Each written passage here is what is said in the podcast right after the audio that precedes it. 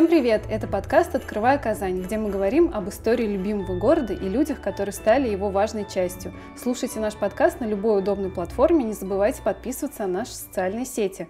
А теперь ближе к теме. Каждый декабрь Казань становится по-настоящему сказочной. На улицах появляется яркая иллюминация, горожане спешат по своим праздничным делам, а нарядные елки, которые появляются во всех районах города, дарят нам ощущение волшебства. Сейчас нам сложно представить свою жизнь без добрых новогодних традиций, праздничных застолий и мандаринов. А вот о том, когда в Казани начали праздновать Новый год, мы узнаем у экскурсовода и краеведа Марка Шишкина. Марк, здравствуйте. Здравствуйте, здравствуйте. Сегодня у нас новогодний выпуск. Э, я надеюсь, мы все благодаря этому выпуску узнаем очень много нового. Да, и почувствуем дух Нового года. Обязательно. Ну что, тогда предлагаю начать. А Новый год — это уже какая-то неотъемлемая часть нашей жизни со всей своей предпраздничной суетой, добрыми семейными традициями, поздравлениями. Но ведь так было не всегда. Марк, расскажите, пожалуйста, с какого времени идет традиция праздновать Новый год в Казани? Вообще, конечно, вот э, в любой истории этого праздника вы прочитаете, что Новый год в России ввел Петр I с 1700 года. Да? До этого у русской православной части было летосчисление от сотворения мира. Э, Петр вводит западное летосчисление от Рождества Христова. И вот 1 января 1700 года э, это празднование первого Нового года в истории России. Но Э, давайте все-таки мы с вами постараемся быть исторически корректными. Э, потому что Новый год, вот именно в том виде, в каком мы его знаем, с елкой, с Дедом Морозом, со Снегурочкой, с подарками, это произведение более позднего времени, и это, конечно же, 20 век. Э, ну, тому есть несколько причин. Но разве до революции Новый год не отмечали? Или это все-таки больше история про Рождество? Например, я в разных источниках встречала информацию о елках в Казанской ратуше, различных новогодних маскарадах и даже передвижных театрах в Казани. Ну вот смотрите, до революции Новый год, конечно же, праздником был. Но он был праздником, который, так сказать, был частью рождественских святок. То есть основной праздник – это Рождество Христово 25 декабря. Э, и уже после этого, 1 января, Новый год. Э, смотрите, какая ситуация. Э, вообще, вот даже сама традиция елки, Петр I, конечно, говорят, тоже еловыми ветвями распорядился украшать, но по факту елка в России прижилась в середине 19 века, пришла с запада, и это было рождественское дерево, вот уже в 19 веке, а не новогоднее.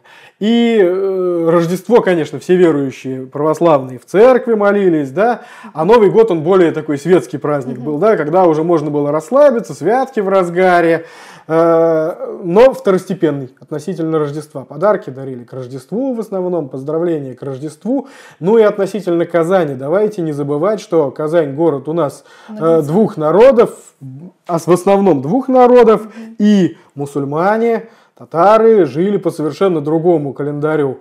Э, я не беру там, восточный календарь, который бытовал у татар еще в средневековье и фиксируется в источниках.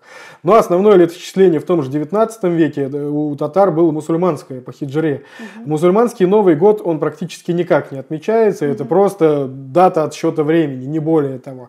Конечно, у некоторых этнографических групп татарского народа, у кряшин, у мишар, у мишарей, э, есть зимний праздник Нардуган он э, как раз совпадает с русскими святками, с марийским широкьелом, э, сопровождается тоже очень интересными обрядами. Это такой деревенский праздник э, зимнего солнцестояния, но он опять-таки вот к Новому году, как мы его знаем, не имеет отношения. Угу. Все-таки Новый год в нашем понимании это советская традиция, заложенная при советской власти. Угу. А что же тогда поменялось в советское время?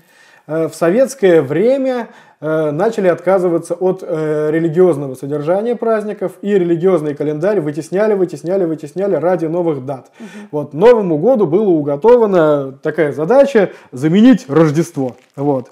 При этом история праздника такая немножко зигзагообразная. Э, конечно, в первые годы советской власти оставались и елки, и упор делался на Новый год, но потом с 20-х годов в Советском Союзе начинается борьба с елкой, борьба вот с этими, со всеми обычаями. Потому что елка – это религиозный дурман. То, что дети верят в Деда Мороза, это начало религиозного дурмана. Он сначала верит в Деда Мороза, а потом, может быть, и в Бога поверит. И во всех газетах разоблачали вот эти елки. И комсомольцы боролись, следили за тем, чтобы нигде елки не, про, не, не, не, про, не устраивались. И тем более никаких официальных елок не было. Если кто-то так праздновал, то это все было за закрытыми дверями у себя дома. Никакой публичности в этом отношении не было. Вот. И так было, в принципе, всю вторую половину 20-х и первую половину 30-х годов. Но что происходит потом? Э, есть такая фраза «жить стало лучше, жить стало веселей». Многие да, слышали да, да, ее, да, и с иронией так да. Э, произносят. У нас 2020 год, да, вот он как раз под, этим, под этим лозунгом прошел, да, можно сказать. Ну, на самом деле, эту фразу произнес э, Сталин 17 ноября 1935 года на Всесоюзном съезде стахановцев, то есть ударников социалистического производства. И что эта фраза, она означала? То есть, ну вот Фраза на самом деле очень и очень серьезная, если понимать контекст 30-х годов. Только что страна прошла коллективизацию, которая сопровождалась изнурением крестьянского населения, голодом. Только что страна прошла э, индустриализацию, когда с нуля на пустом месте возникали огромные производства, тоже за счет героического труда, за счет изнурения. То есть это годы большого перелома. И вот пройдя все это, стране нужно немножко расслабиться, немножко Выдохнуть, отдохнуть. Да. да. То есть вот эта гонка, она, конечно, продолжается, но уже не в той интенсивности. И есть время подумать об устройстве своего быта, нового социалистического. Э, есть время подумать о каких-то развлечениях. И вот Сталин произносит эту фразу, и под эту фразу подстраивается вся государственная идеология. И вот 28 декабря 1935 года, буквально через месяц после этой фразы Сталина, э, в главной советской газете «Правда» э, появляется статья «Давайте организуем к Новому году детям хорошую елку». Только что Пару лет назад эту елку называли буржуазным предрассудком, а теперь давайте организуем елку. А автор статьи был не Иосиф Виссарионович Сталин, автор статьи был э, Павел Петрович Постышев. Это такой очень видный партийный деятель, старый большевик, который еще начинал свою карьеру в революции пятого года в Иваново. Это такой крупнейший центр забастовок был. Да? А в 1935 году он руководил э, Киевским обкомом ВКПБ в Украине. И Постышев, э, как говорят про него, он еще до официального разрешения детям елки устраивал. Вот. Э, но под вот этот сталинский лозунг он выступил с инициативой, э, что вот в дореволюционное время богатеи, дети буржуазии, да, они праздновали елку, а дети пролетариев, рабочих и крестьян смотрели в эти окна богатых домов и не могли насладиться вот этой, этой всей красотой, да. Но теперь у нас советская власть, власть народная, значит, мы должны организовать такой праздник для наших пролетарских детей. А кто выступает против этого праздника? А против этого праздника э, выступают левые уклонисты, те, кто от нашей правильной генеральной линии партии отошли и, значит, они немножко занимаются политическим экстремизмом, да, под видом э, борьбы за чистоту партийной линии. Они праздник хотят испортить, да. А в 30-е годы очень опасно отклоняться от генеральной линии партии. У нас впереди большие процессы московские, да, и так далее. Все, что потом будет в 37-м и так далее годах. И Постышев, он призывает всех комсомольцев, всех пионеров, Э, всех партийных э, местных работников устраивать елки везде, где только возможно, новогодние. В домах пионерах, в школах, в детских садах, в общем, везде, везде, где это возможно. Те самые люди, которые до этого зорко следили, чтобы ни одно елочное дерево не было украшено, они теперь должны доставать эти деревья, украшать эти деревья, находить подарки, чтобы положить под эти деревья. Вот такая вот очень интересная история, да, получается. Вообще, мне кажется, что в прошлом году, если я не ошибаюсь, ВКонтакте в нашем паблике мы как раз-таки выкладывали э, эту статью Постышевой, и мы постараемся ее найти, еще раз продублировать, потому что мне кажется, это очень интересно и такое прям такое знакомство с историей праздника. Но давайте перейдем к тому, а как отреагировали на эти изменения в Казани? Вообще удивительно, но вот смотрите, скорее всего, программа была вся вот эта э, с елками запланирована задолго, потому что э, статья Постышева в «Правде» появляется 28 декабря, уже 29 декабря репост, как говорят сейчас, да, перепубликация ее в «Красной Татарии». И буквально сразу же начинается в Казани в тот же день стремительная подготовка к елкам во всех дворцах пионеров, э, везде, где только возможно. Ну вот основные площадки, да, э, при встрече 36 года, вот этого первого Нового года, какие были? Э, это клуб госторговли и кооперации на улице Куйбышева. Это бывшее здание дома, прика... дома общества приказчиков на улице mm Пушкина сейчас, mm да, на перекрестке да, да. с Щапова. Э, это пионерский клуб, дом пионеров, ныне еврейский mm молитвенный дом. Это во всех э, других дворцах культуры и так далее начинают готовить елки. А также очень во многих школах начинают готовить эти самые елки. Э, уже к первому часу дня, 30 декабря, елки э, должны были появиться на базарах. Вот. Для этого сразу экстренно их начинали рубить в Высокогорском районе, в районе Лебяжьего озера и везли-везли в Казань. Были отправлены специальные бригады. Вот. Э, один из, э, кстати говоря, первых центров вот продажи елок вот этого нового праздника, это цветочный магазин рядом с Черным озером. Знаменитый цветочный. Да, да, да, да, да. Вот там вот в центре, если кто-то хотел купить елочку, э, тот шел туда покупать эту самую, да. Вот.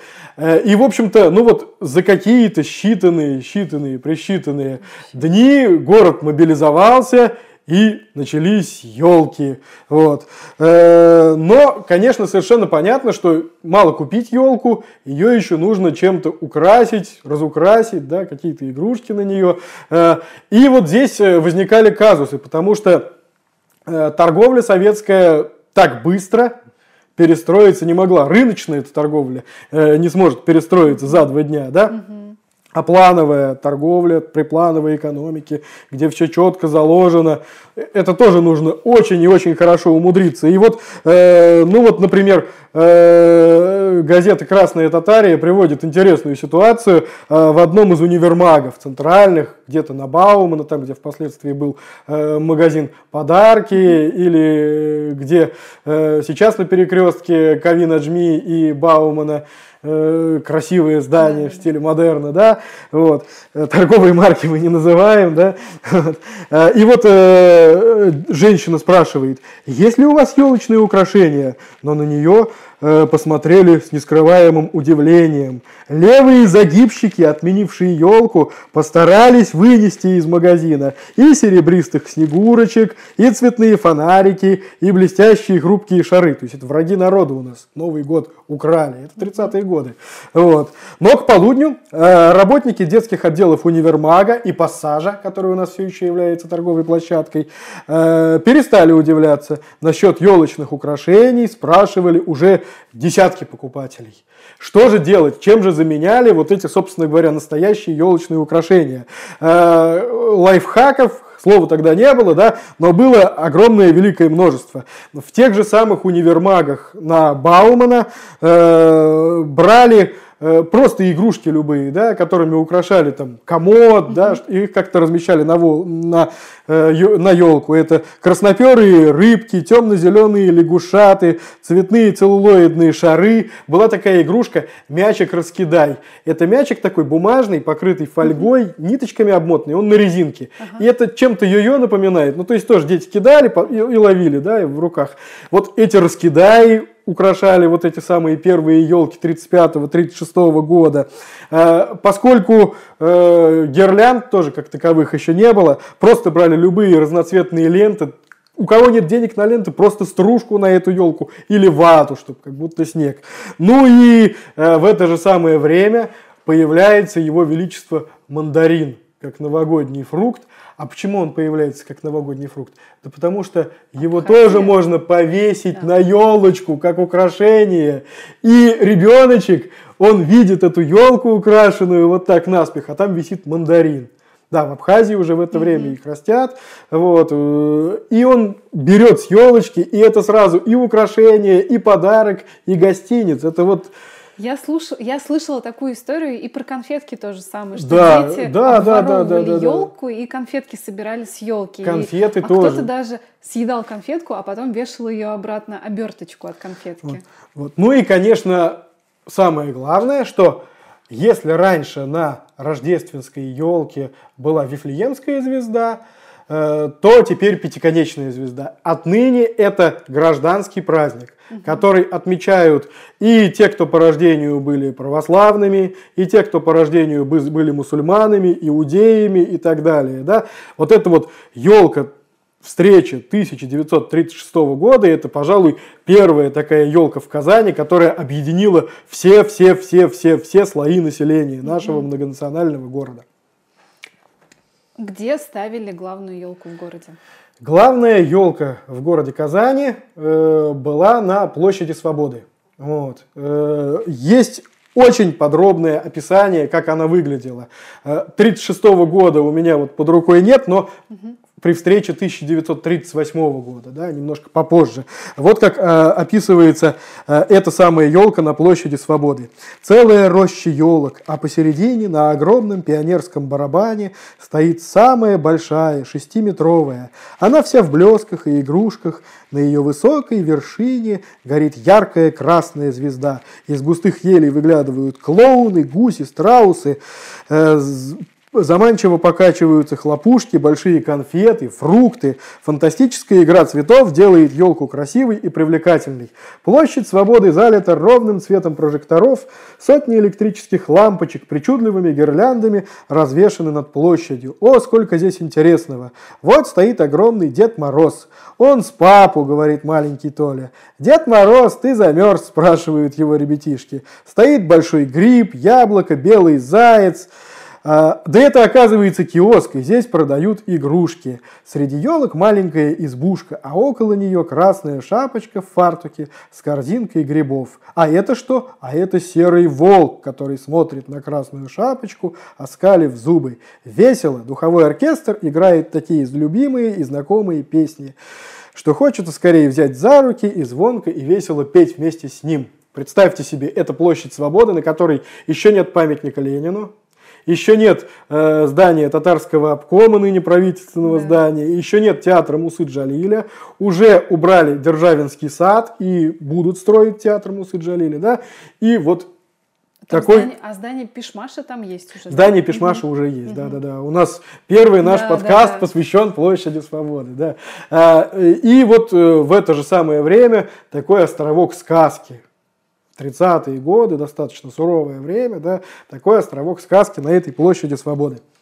Ну и логичный вопрос, а как празднование Нового года в 30-е годы отличалось от празднования нынешнего Нового года, ну, от нашего времени? Вообще отличия были, они касались как некоторых частностей, так и в целом. Угу. Ну вот, э, например, э, практически сейчас э, из церемоний празднования Нового года исчез такой персонаж, как мальчик Новый год. А кто это Иногда новогодик его еще ага. называли. То есть это был наряду с Дедушкой Морозом отдельный персонаж. Новый год же он новенький, он да, маленький. маленький. И вот он только что народившийся. И он приходит в этот зал, где елка. Вот я пришел Новый год. Этот мальчик Новый год а была иногда и девочка Новый год, а, он встречается постоянно на старых открытках 30-х, 40-х, 50-х годов. В старых мультфильмах вы можете увидеть, как Новый год стремится попасть, а там какие-то волки, медведи мешают ему там дойти. То есть это вот старые советские мультфильмы, их обязательно сейчас показывают, тоже можно увидеть. А, в Казани вот этот самый мальчик Новый год, он тоже уже в 30-е годы зафиксирован, а, его появление. Вот э, в одной из школ, как проходило церемония, да, э, пробило 12 ударов, появился новый 1938 год, которого изображал румяный карапуз в белом костюме. Крепко взявшись за руки, малыши завели хоровод. То есть вот уже в это время мальчик Новый год, он вбегает в эту комнату, залитую светом. Он маленький, он радуется, он еще видит елку, не отдавая себе возможный отчет, и все взоры обращены на него. Вот. Э, это деталь. Э, фундаментально. Чем отличался Новый год, вот даже в поздние советские годы, от, нов, от Нового года в 30-е годы. В 30-е годы Новый год – это общественный праздник, это коллективный праздник. И не только в 30-е, и в 40-е, и даже в 50-е.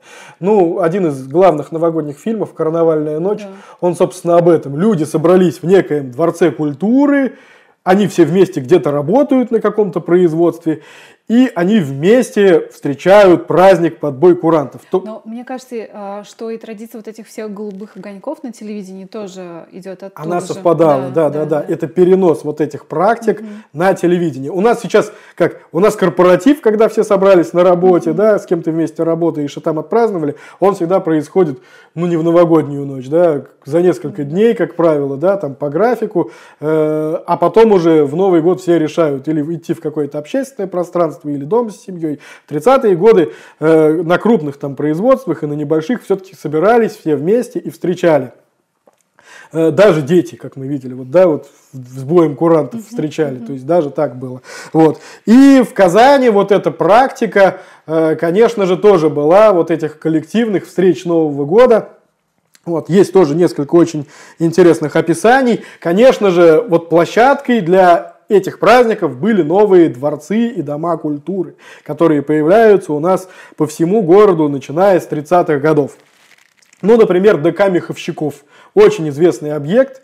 Как ДК, он, я насколько понимаю, не сохранился как дом культуры, но как архитектурный объект Э, вот этой архитектуры того времени, он остался. Да? И, э, и вот, например, там же в 1938 году был маскарад где принимали участие все работники. Вот, э, вот как его описывают. Да? Кажется, что вошел в какой-то фантастический дворец, где быстро мчится время, где люди разных эпох и стран внезапно очутились вместе. Навстречу блестящей лентой движутся представители разных народов, герои литературных произведений. Вот, звеня монетами, э, бросает лукавый взгляд из-под шелковой полумаски цыганка. Под руку с Евгением Онегиным идет Татьяна. Маски в ярких цветных костюмах украин украинцев и испанцев, человек-гриб, маска в платье, убранном колосьями с лозунгом 7-8 миллионов пудов хлеба. Без лозунгов, без идеологии никуда. И вот все это торжество у нас с вами длится до э, 4 утра, вот, а в 12, собственно говоря, в момент встречи Нового года еще и фейерверк. Это нынешняя улица Тукаевская, ДХ Меховщиков, то есть вот этот вот район. Э, сейчас там достаточно тихо, да, люди да. уехали, а представьте, как все живо было в то время, да, да, как грандиозно было, с фейерверком, маски. Это люди обрели какой-то новый быт. Еще больше мне нравится встреча нового 1941 года, э, которая происходила в несохранившемся до наших времен архитектурном объекте. Это э, ДК 10 лет ТССР в Кировском районе. Роскошный объект архитектуры конструктивизма, э, с парашютной башней, характерной для того времени. Э, и этот ДК относился к так называемому Ленинскому заводу, или заводу имени Ленина. Это на самом деле пороховой завод, прямо так не называли, да, потому что производство было очень стратегическое, очень засекреченное со всех сторон. Вот. А, и вот как встречали 41 год э, рабочие порохового завода. Это последний мирный Новый год у нас перед войной. Э, весело и радостно встретили рабочие имени Ленина э, Новый год. Во Дворце культуры состоялся большой новогодний бал-маскарад. В фойе большого зала была установлена новогодняя елка. Бал начался в 7 часов вечера 31 декабря. До 11 часов 45 минут вечера в фойе большого зала и в малом зале дворца одномоментно проводились танцы, игры, летучая почта, бой конфетти, а в лекционном кинозале демонстрировалась кинокартина «Музыкальная история». Э, фильм Наверное, забылся, мы лучше представляем себе фильмы с Любовью Орловой, но это роскошнейший фильм. Э, представьте себе в главной роли суперзвезда советской и оперы, и грамм-пластинок тенор Сергей Лемешев. Интеллигентный, робкий, э, очаровательный при этом. Он играет таксиста, у которого невероятные вокальные данные, и он становится потихонечку оперным певцом, и все это сопровождается музыкальными постановками, это все на фоне роскошных дворцов Ленинграда, Санкт-Петербурга, да, и в принципе по режиссуре это западный мюзикл. 40-го года съемка. То есть, когда Лемешев поет э, «Ты постой, постой, красавица моя», там женская половина, она просто обомлевает и не может ничего больше слышать, да, то есть, потому что это очень был яркий, зрелищный фильм. Э, так вот, э, посмотрели они, значит, фильм. В 11 часов 45 минут все гости были приглашены в большой зал для встречи Нового года. На сцене макет Кремлевской башни с часами. Здесь же выстроились все члены самодеятельных кружков кружков, одетые в национальные костюмы народов СССР. В 12 часов ночи мощный радио репродуктор передал бой часов в Кремлевской башне. Дед Мороз вместе с пионеркой а пока еще не Снегурочкой, сорвали с календаря последний лист 31 декабря, а вслед за этим ярким цветом на сцене загорелась надпись 1 января 1941 года. Все члены кружков самодеятельности, все оркестры подхватили великий пролетарский гимн «Интернационал», передаваемый по радио. Концерт, который давался одномоментно в двух залах, продолжался до двух часов ночи, а, а сам праздник до пяти утра. То есть можете себе представить, то есть вот этот вот Кировский район, да. озаренный светом со всех сторон, да, конструктивизм, красные знамена, елка, то есть такая эстетика. Но это был э, последний мирный Новый год, и, конечно же, в Великую Отечественную войну таких ярких маскарадов уже не устраивалось. Все или ушли на фронт, угу. или ударными э, темпами трудились на э, оборону страны. Вот. И Новый год, Великую Отечественную войну, он приобретает новые черты. Да? Трудовые коллективы уже в декабре начинают готовить подарки на фронт. Ну, что прежде всего отправляют? 41 год, представьте себе, да, тот же самый. Э, это ожесточенные бои под Москвой в зимних условиях.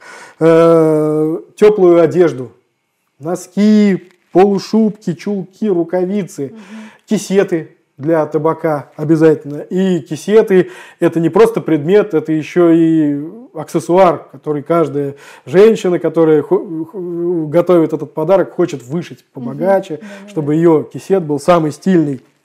Это, конечно же, приборы бытовые, зубные порошки, зубные щетки. Ну, в общем, все, что хоть как-то может скрасить жизнь бойцов, которые отдают свою жизнь сейчас на фронте.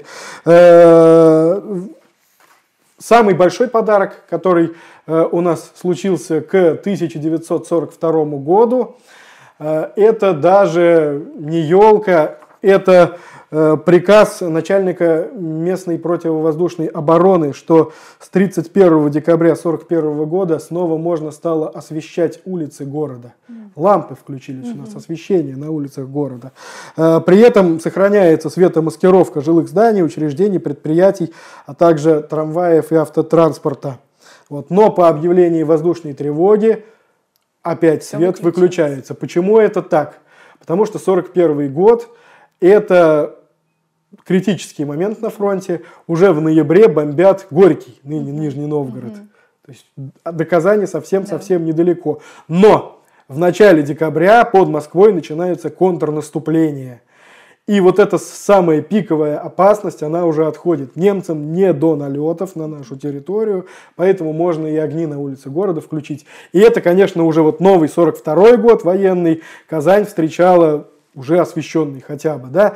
И, конечно же, деток без елочки не оставили, встречая вот новый 42 год. Никаких взрослых маскарадов нет, но елка была в э, театре, который мы теперь знаем как театр Качалова, да, это татарский академический театр, и в кинотеатре Пионер, который был в Александровском пассаже, просто пассаж, как он тогда назывался.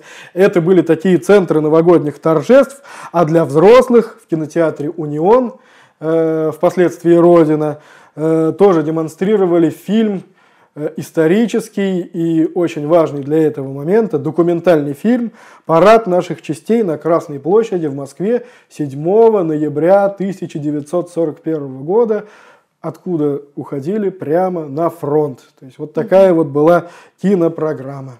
А как же развивался этот праздник уже ближе к нашему времени и как менялись новогодние традиции? Ну, вообще, вот смотрите, э, новогодние традиции, они менялись вместе со всем обществом. То есть, когда у нас была э, эпоха покорения космоса, запуск спутника, первый полет человека э, в космос, сразу стали появляться космонавты да, среди вот этих членов самодеятельности, детей наряжали в эту атрибутику.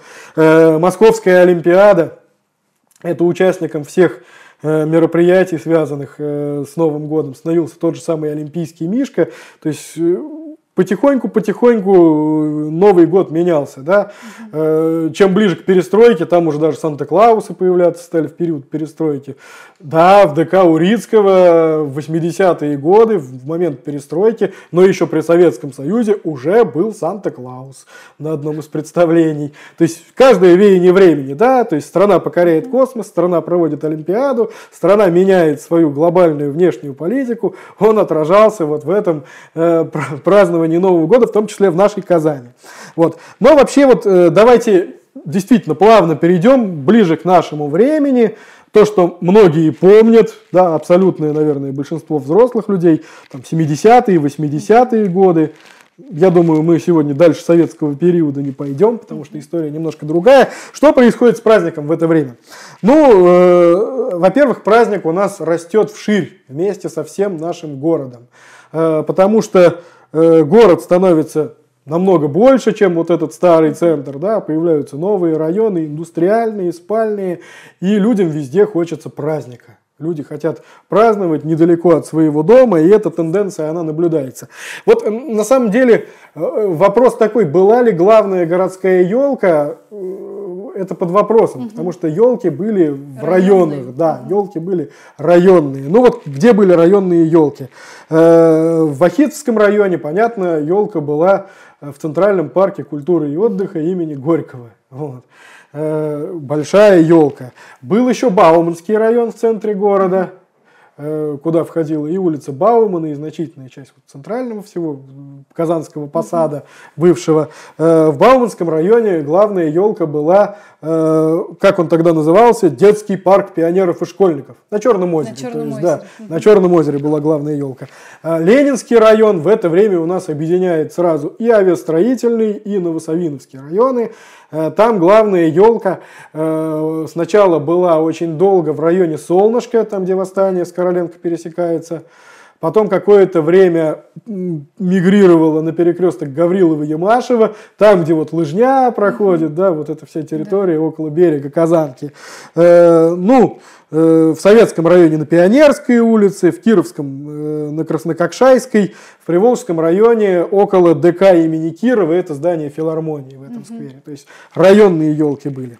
Вот. Э, ну, однако, например, вот уже городские власти и районные власти в 1987 году отчитывались о том, что при встрече нового 1987 года, что кроме традиционных гигантских елок, установленных в центрах районах, лесные красавицы появятся еще э, на 29 социально-педагогических комплексах Ленинского района, около театра «Комсомолец», в поселках Мирный, Борисково, Левченко, Аметьево, на улицах Аделя Кутуя, Хади Такташа, Жданова, это будущее эсперанто Назарбаева, Достоевского, Товарищеское. То есть елки начинают появляться все в большем количестве, и э, все меньше надо идти от дома до какого-то центра празднования.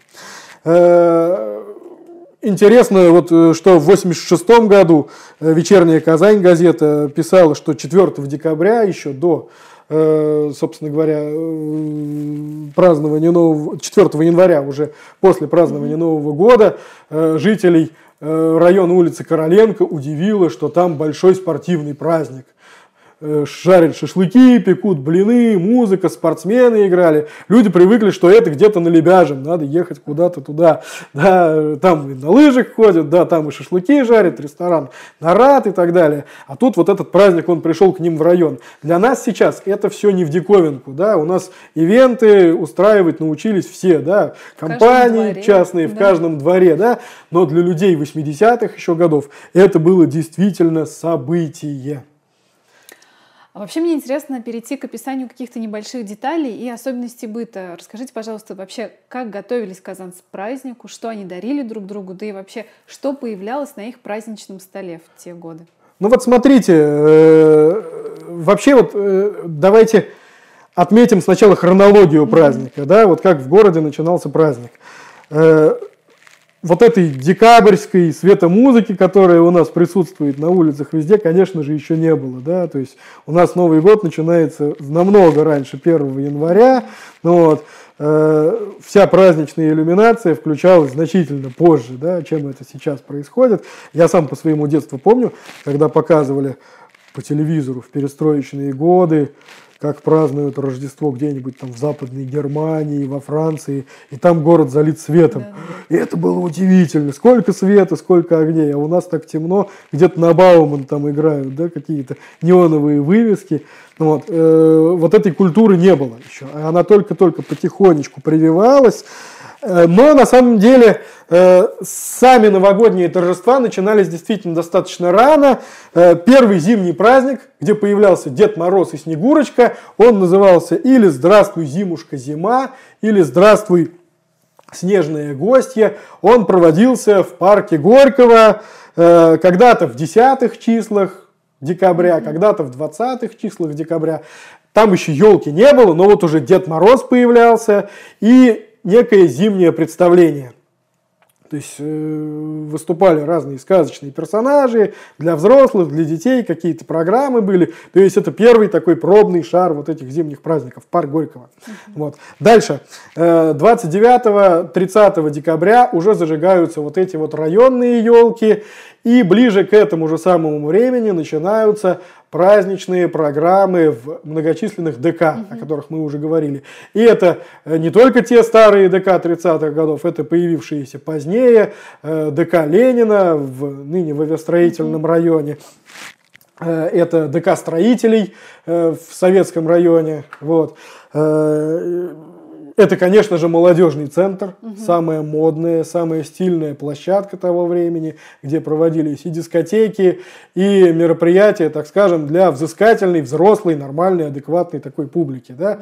Вот, ночных клубов в это время не было, но вот такая тусовка, она, конечно, в молодежном центре проходила.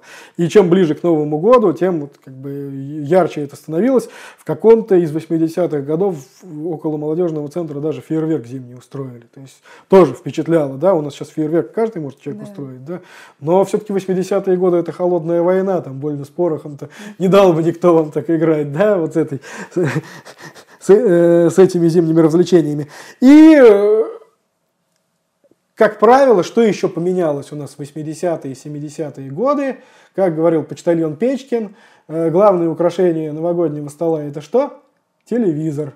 Вот. Голубые огоньки. И если в, да, если угу. в 30-е, там, 40-е годы, когда телевидения не было, люди стремились куда-то вместе собраться, вместе оказаться рядом, то, как с появлением телевидения, каждая семья получила доступ окно в большой мир, где тебе и Муслим Магомаев, и Алла Пугачева, и кто угодно поет прямо перед тобой. Тебе не нужно идти ни в какой ДК. А если ты хочешь посмотреть карнавал, ты включай карнавальную ночь, да, и Людмила Марковна Гурченко там тебе все замечательно исполнит, да, все, что положено. Вот. И люди перестали выходить на улицы, да, вот, э, и эту традицию тоже начали снова возрождать в 80-е годы э, в том же самом парке Горького. Э, первое празднование Нового года в полночь было в 87 году, встреча 87 года. После многих лет вот, прекращения этой традиции было в новинку, что собрались под бой курантов и организованно с Дедом Морозом встретили Новый год. Э, в других парках такой организации не было. Э, люди, соответственно, приходили, стояли около елки, и в том числе журналисты, городские общественники ставили вопрос, что надо как-то вот, ну, это все организовывать, да, не только чтобы милиция смотрела беспорядков, чтобы не было, но и как-то развлекать людей. Но это прививалось очень и очень медленно, да, то есть чтобы, потому что утренники на самом деле детские начинались уже 1 января очень рано, да, то есть буквально уже. Но вот чтобы, так, чтобы ночью было это организовано, сидели по кафе, по ресторанам, которые многие работали в новогоднюю ночь, но вот этой уличной культуры еще не было. Э, что готовили к Новому году, да? Вот, у нас был вопрос, не да, так ли? Да, мне кажется, это очень интересно. Ну вот э, тоже мы должны представлять, э, что Э, культура потребления, она тоже немножко отличалась. Поздние годы Советского Союза – это у нас эпоха Его Величества дефицита. Угу. Поэтому готовить продукты, заготавливать, запасать их к Новому году начинали очень и очень заранее, загодя. Вот. И чтобы что-то достать вкусное, да, надо было не одну очередь отстоять. Э, во многом э, в помощь горожанам – приходила практика организации ярмарок. Угу. Представьте себе, советская торговля, она же была такая вся с кучей посредников, очень забюрократизированная. А что такое советская ярмарка? Это не просто место, где э, по правилам рынка торгуют, да? Это вот берутся городские рынки и распределяются между сельскими районами, да? Балтасинцы едут там на Чеховский рынок, высокогорцы едут на Московский ну, рынок. Сейчас, то же самое. сейчас это все есть, да? Это советское изобретение, вот. Э, и это все распределяется. Но сейчас э, это не имеет того эффекта. Да. Потому что сейчас сходить и купить мясо может каждый в какой-нибудь мясной маркет, даже хорошего мяса, и он уйдет оттуда с покупками. Купить картошку может каждый в овощном киоске у себя во дворе без проблем. В 80-е годы проблемы с товарами были определенные. Да? И ярмарка это вот такой супермаркет был массовый для населения. Они обязательно начинались в 20-х числах. Угу и люди запасались. Вот. Параллельно старались столовые, э, представители общепита тоже продавать, где-то реализовывать на каких-то площадках, в ДК там, или в молодежном центре свои изделия. Да, если кто-то хотел там полуфабрикатов купить, это все тоже приобреталось. Э, и новогодний стол он вот так потихонечку-потихонечку собирался. Э, мандарины, которые у нас сейчас доступны большую часть года, да, или апельсины, они, в общем-то, тоже у нас в рамках такой специальной кампании да, экономической э, доставлялись с южных регионов на новогодние базары ближе к Новому году. Вот. В 1988 году килограмм мандаринов стоил 2 рубля 50 копеек. Ну, в принципе, нормальная, адекватная цена. Вот. Э, но особой конкуренции там не было. Да? Они все были одинаковые примерно, да, эти мандарины. Это сейчас мы можем выбирать. Э, другой вопрос, э, как украсить новогоднюю елку, где ее вообще достать. Сейчас тоже нет такого вопроса, да, есть елочные базары, советская елочная э, торговля тоже была немножко заформализована, это были всегда фиксированные площадки. В начале 80-х было 16, в конце 80-х уже до 20. Э, и э, там, как сказать, э, цены устанавливались сверху. Вот. Э, есть, есть вот у меня прескурант, могу привести. Елочка у нас до 1 метра стоила 60 копеек, до 2 метров рубль 25 копеек. В принципе, адекватная цена. До 3 метров, метров рубль 75 копеек, до 5 метров, но это уже вряд ли кто-то мог себе поставить, да? Это 3 рубля 80 копеек. Вот такие вот цены были на эти елки. Вот. Но несмотря на вот эту всю забюрократизированность, некая доля хаоса проникала и в елочную торговлю. Да? Ну вот. Э, я, если у нас есть время, позволю себе зачитать один фильетон про то, как э, наш казанец по фамилии Иванов э, в 86-м, 85-м в 86 году пытался купить себе елочку к Новому году. И вот он как описывает реалии этого позднесоветского быта. У вас должна сейчас включиться э, музыка из иронии судьбы, если у вас нет тети в голове, да, вот. И под нее мы будем слушать этот фильетон. А у автора этих строк имеется многолетний опыт посещения елочных базаров. Во всяком случае, если собрать все оборванные на мне пуговицы, то их цена будет не намного отличаться от стоимости пальто. Накопленная информация позволяет делать мне вывод, что елочные базары можно поделить на два типа. На одних по команде продавца «Давай!» в загороженное пространство запускают сразу всех желающих. Что из этого получается, думаю, понятно без комментария.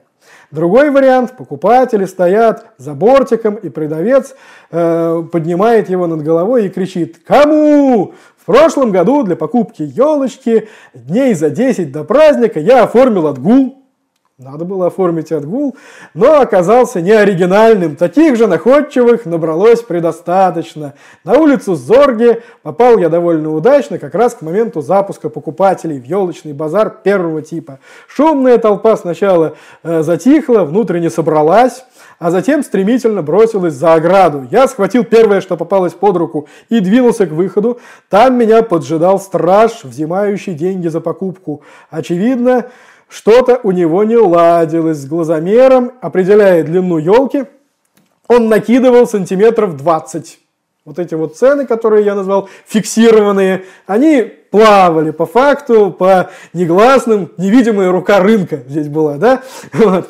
Э, как бы там ни было, елочку я приобрел. но не радовался. Уж больно неказистая она была. Тогда я решил заглянуть на проспект Победы, где вовсю шумел, гудел базар второго типа. «Кто берет?» – горланил продавец, поднимая елку. «Я!» – дружно отзывалась толпа, и десяток рук тянулся к елке. Э, здесь, как и в баскетболе, преимущество имели высокие и длиннорукие. Ни о каких талонах даже и речи не было. Длина елки измерялась продавцами с ловкостью, граничившей с искусством фокусника. Кроме того, у них хронически не хватало сдачи. Вот. Как правило, продавцы молодые люди, хорошо знающие, что почем и кому что за сколько. Ну, то есть, вот заформализованная плановая экономика, но цены фиксированные, все дешево, но вы просто так не купите даже елку. Вот. Как-то вот в таком хаосе наши уважаемые старшие поколения готовились к Новому году, вот. Э, но я думаю, настроение от этого у них не так уж и падало, потому что в этой эпохе было свое очарование, вот, при всем этом дефиците, Э, была некая общая шкала, общая система ценностей, да, люди к чему-то стремились, э, было предсказуемое будущее более-менее, чего уже не стало потом. Да? Ну и раз уж мы заговорили о той эпохи. А вы помните, какое было ваше любимое место, такое новогоднее место силы? Куда вы ходили, будучи маленьким мальчиком? Новогоднее место силы. Ну, мое детство тоже пришлось на 80-е mm-hmm. годы. Я, наверное, поэтому вот этому этапу уделил внимание. Я, как житель центра, бывал или в парке Горького, или на Черном озере.